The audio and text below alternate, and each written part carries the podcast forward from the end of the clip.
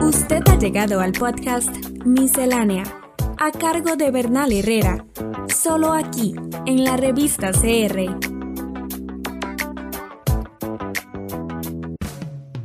Decenas de líderes políticos de la oposición han sido arrestados y muchos han sido condenados a prisión en juicios sumarios y cerrados al público. Hoy Naciones Unidas pidió que esto termine. Prácticamente ya casi no quedan voces libres adentro de Nicaragua y, yo no recuerdo una cosa así en América Central, quizás se ha vivido en los años 80, pero eh, digamos que todos los, los, intelectuales, las voces, los periodistas, los defensores de derechos humanos. La alta comisionada para los derechos humanos tiene varios años exigiendo que Nicaragua respete los derechos civiles y los derechos humanos a sus ciudadanos. Y lo hace porque el gobierno nicaragüense ha cerrado cientos de organizaciones civiles acusándolas a todas de crear oposición a su gobierno. La miscelánea pasada comenté dos de los obstáculos que dificultan tener conversaciones colectivas significativas, los prejuicios y aquellas pasiones que impiden ver y respetar la plena humanidad de otros grupos.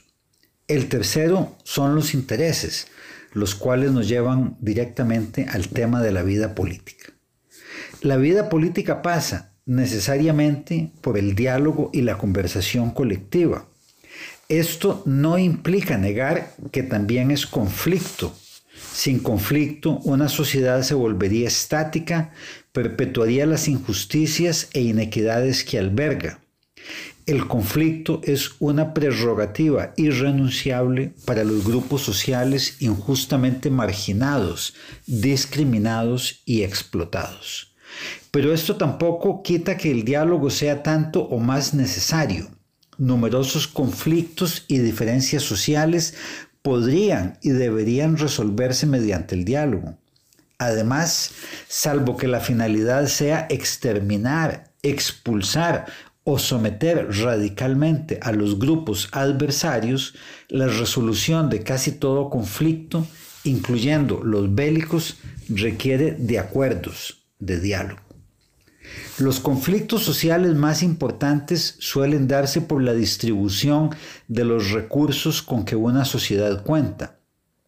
Dichos intereses incluyen los económicos, los materiales, pero no se reducen a estos. También hay conflictos alrededor de intereses culturales e identitarios que podemos llamar simbólicos.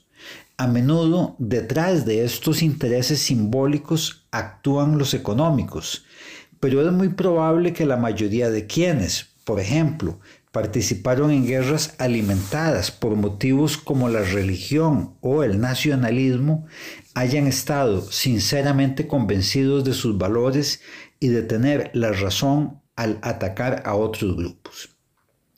También es frecuente que muchas personas, impulsadas por intereses simbólicos, actúen contra sus propios intereses económicos, una situación muy hábilmente explotada por diversas fuerzas políticas.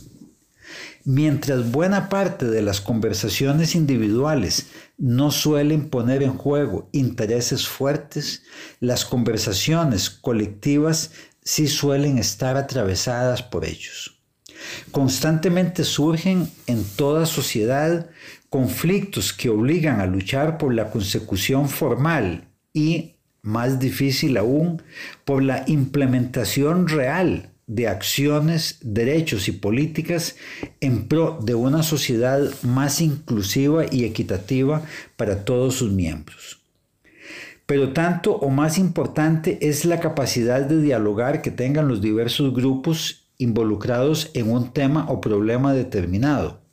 Una sociedad cuyos grupos internos pierden la capacidad de conversar entre sí, ello es, la capacidad de escucharse y de tratar de entenderse los unos a los otros, es una sociedad crecientemente disfuncional. Si la pérdida de la capacidad de dialogar y de conversar limita el desarrollo integral de las personas individuales, la pérdida de dicha capacidad a nivel colectivo condena a una sociedad a conflictos constantes y desgastantes.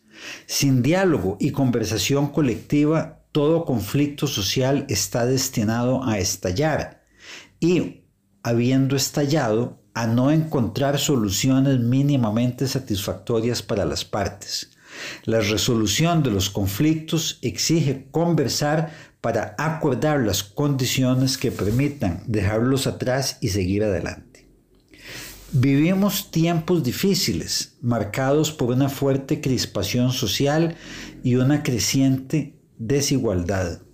Basta observar lo que sucede en numerosas sociedades, cercanas y lejanas de la nuestra, para ver la creciente conflictividad coetánea. No estamos todavía, pero pareciera que nos vamos acercando, ante conflictos que arrastren a regiones enteras a la guerra, como ha sucedido a menudo. Basta recordar, para no ir más atrás, las numerosas guerras europeas y latinoamericanas del siglo XIX, las que enfrentaron las antiguas colonias europeas asiáticas y africanas a sus viejos amos, las dos guerras mundiales del siglo XX o los sangrientos conflictos que se dieron en Asia cuando se mezclaron allí las guerras de independencia, las postcoloniales y la así llamada Guerra Fría, que tal vez fue fría en Occidente, pero a menudo se calentó, y mucho en Asia, África y América Latina. Si dejamos de lado por un momento, pero no debiéramos hacerlo, la crisis ecológica planetaria y nos concentramos en la realidad social, vemos que estamos tan lejos de los mejores como de los peores momentos históricos. Es probable que la relativa paz que muchas regiones del mundo han experimentado durante las últimas décadas se haya debido en buena parte a las brutales destrucciones provocadas por las dos guerras mundiales y por la Guerra Fría que le siguió, las cuales incrementaron la conciencia sobre la necesidad del diálogo entre grupos opuestos sobre la necesidad de conversar con el adversario e incluso con el enemigo. Esta conciencia parece haberse ido debilitando paulatinamente. La sensación de triunfalismo provocado en algunas naciones y grupos sociales por la casi total caída del mundo llamado socialista parece haber generado en ellos la idea de que ya no es necesario dialogar con quienes defienden intereses legítimos distintos de los suyos. A ello se suma la generalización de la posverdad y las teorías de la conspiración, que, asociadas a algunas de las facetas negativas de las redes sociales, han dificultado enormemente la capacidad colectiva de conversar. Cada grupo se encierra en sus propias posiciones y defiende sus propios intereses, sin poner atención a la información, razones y aspiraciones de otros grupos. Este proceso, cuyo avance progresivo vemos en países como el nuestro, impacta directamente problemas tan serios como el estancamiento de la pobreza y el crecimiento de la desigualdad y con ello de la polarización y crispación social.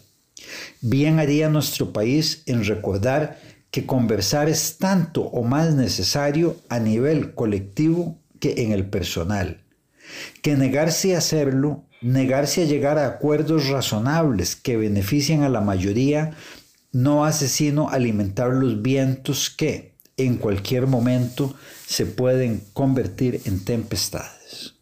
La preocupación por tener más ingresos y mejores oportunidades de miles de familias en el país se refleja en el último informe del Estado de la Nación, una radiografía del desempeño del país en diferentes áreas. Según el último informe del Estado de la Nación, hasta finales de los 90, Costa Rica era el segundo país más equitativo de América Latina, lo que empezó a cambiar en 2001, alcanzando los niveles más altos de desigualdad en 2021.